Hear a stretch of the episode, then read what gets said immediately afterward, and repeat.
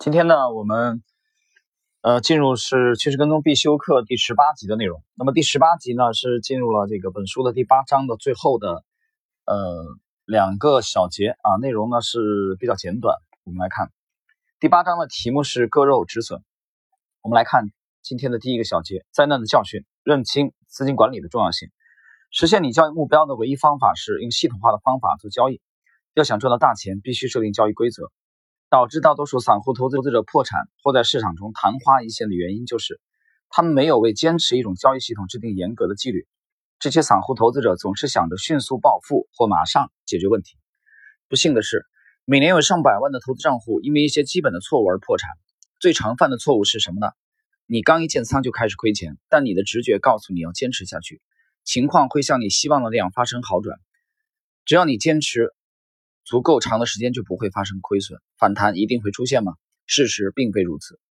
交易系统不会考虑情感因素，它将一切的期盼和欲望都排除在等式之外。一旦人们了解了这一点，他们就会为此而着迷。就让系统啊，抱歉啊，这个就就着迷，就让系统去做它该做的事情吧。最终一切都会按照事情本来的规律发展，这才是成功之道。和许多趋势交易者一样。范德格里夫特通过大量的研究发现，唯一能在长时间内有效的交易系统就是长期趋势跟踪。然而，直到范德格里夫特将资金管理引入他的交易系统后，他的辉煌时刻才真正到来。许多人声称自己是趋势交易者，但他们所做的事情不过是观察一下一百天的移动平均线或者布林线指标。就像我之前提到的那样，他们根本没有什么资金管理计划。我可以举个例子说明这种情况，并解释资管的重要性。离范德格里夫特居住的北卡罗来纳州不远的地方，有一家资金管理公司，由当地的交易团队组建。该公司曾荣获重要的交易期刊《期货》颁发的年度交易明星奖。范德格里夫特和这个团队的关系很好，也在关注着他们的交易情况。他看到他们做了一笔十年期国债期货合约和一笔欧元期货合约。范德格里夫特对此非常不解：“你们是在开玩笑吧？为什么要这么做？”即便从保证金水平来说，十年期国债的杠杆是欧元的三倍，为何不以三比一的比例配置欧元和十年期国债呢？如果面对这种情况，你会试着搞清楚这中间的差异吗？你会从何处着手？范德格里夫特的做法是直接给他们打电话，质问他们为何在面对风险问题上对所有的市场都一视同仁。他们立即打断了范德格里夫特：“我们就是这么做的，我们不接受你的质问。”麻烦即将显现。没过多久。范德格里夫特发现他们的交易计划完全失败了。他知道风险管理对所有交易市场都是同等重要的。从风险的角度来说，这一点至关重要。你不能只对某个市场情有独钟，而忽略了其他市场。而这正是该交易团队的所作所为。因此，他们的计划失败了。在现实生活中，看到某人破产的过程是极富教育意义的。在某种程度上，看到这个交易团队失败的经历，推迟了范德格里夫特成为一名趋势交易者的时间。要是这个公司未曾有过如此惨痛的经历，也许范德格里夫特不会在资金管理方面进行大量的研究，并最终相信资金管理的重要性。那样的话，或许只有在范德格里夫特亲身经历了同样的灾难后，才会吸取教训。啊，最后一句话，啊，就是他如果亲身经历了这个教训，才会，呃，灾难才会吸取教训。这个其实芒哥讲过啊，我们最好是从别人的错误，而不是自己的错误当中汲取教训。那么整个的这一节的开端啊，这个这个前半段的时候强调的是用还是就是用这个一贯的这个系统啊，这个体教育体系来约束自己，而不是这个约束的这个原则变来变去啊。这一点我们在解读这个格式利弗摩尔呃斯坦利克罗的时候，斯坦利克罗在那个书中已经强调了无数次了啊，这里我们就不再展开，有兴趣的朋友去听一下啊。好，进入本章的最后一个小节，标普指数能否？为你带来卓越回报，你的目标是什么？你想要什么？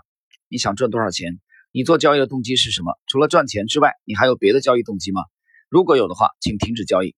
范德格里夫特说的很直白：如果明天我死了，人们会因为他们的年复合增长率和我的平均年平均收益率之间的标准偏差那么多而记住我吗？不会，他们只会记得我的交易为他们带来了财富，这也是我的全部动力所在。我做交易不是为了某些晦涩难懂的统计数字。我希望人们能赚钱，并因此改变他们的生活。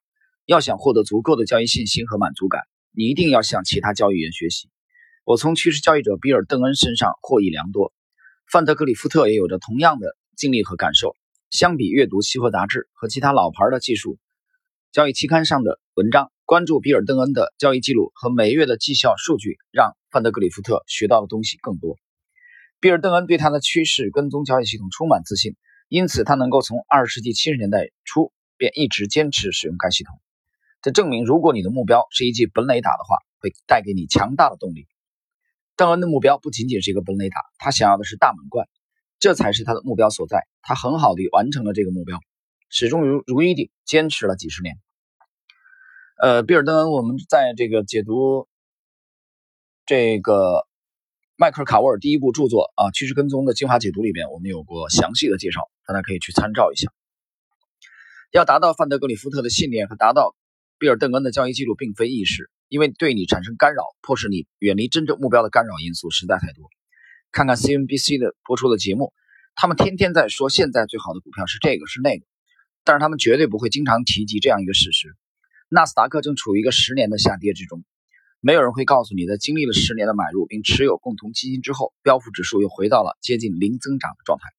解释一下啊，它指的这个纳纳指在一个十年的下跌之中啊，是指特定的这个。这本书做出版的这个时期啊，这里要说明一下，趋势跟踪的目标可不是这样的。他们的目标不是实现平均收益，而是高于平均收益。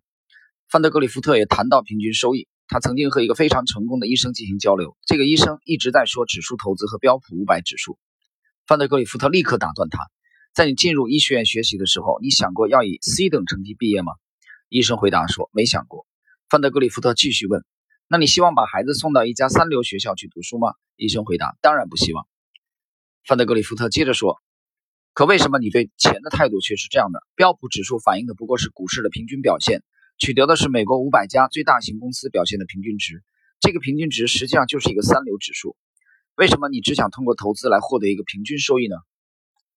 这是每一个趋势准趋势交易者都会被问到的最重要的问题之一，但远远不止这些。”要想获得高于平均水平的收益，首先要从追求复利开始。你想知道在美国成为穷人和富人，或者说富裕的生活和贫穷的生活这两者的差距是多少吗？三个百分点，仅此而已。如果你每个月的年复合收益率达到百分之啊十二，三十年后基本上相当于一个人的平均工作年限，你所投资的每一美元的价值将高达三十五点九四美元。假如你将这三十年里每月的年复合收益率提高到百分之十五。你能想象收益会发生什么变化吗？是多出百分之十还是五十？都不是。三十年后，你所投入的每一美元将变成八十七点五四美元，这足足比每月为百分之十二的年复合收益率高出百分之一百四十三，仅仅就增加了三个百分点。但三十年后的年复合收益率就如此不同。啊，这里边呢，范德格鲁夫特强调了复利的重要性。好了，那我们今天的内容呢，就到这里。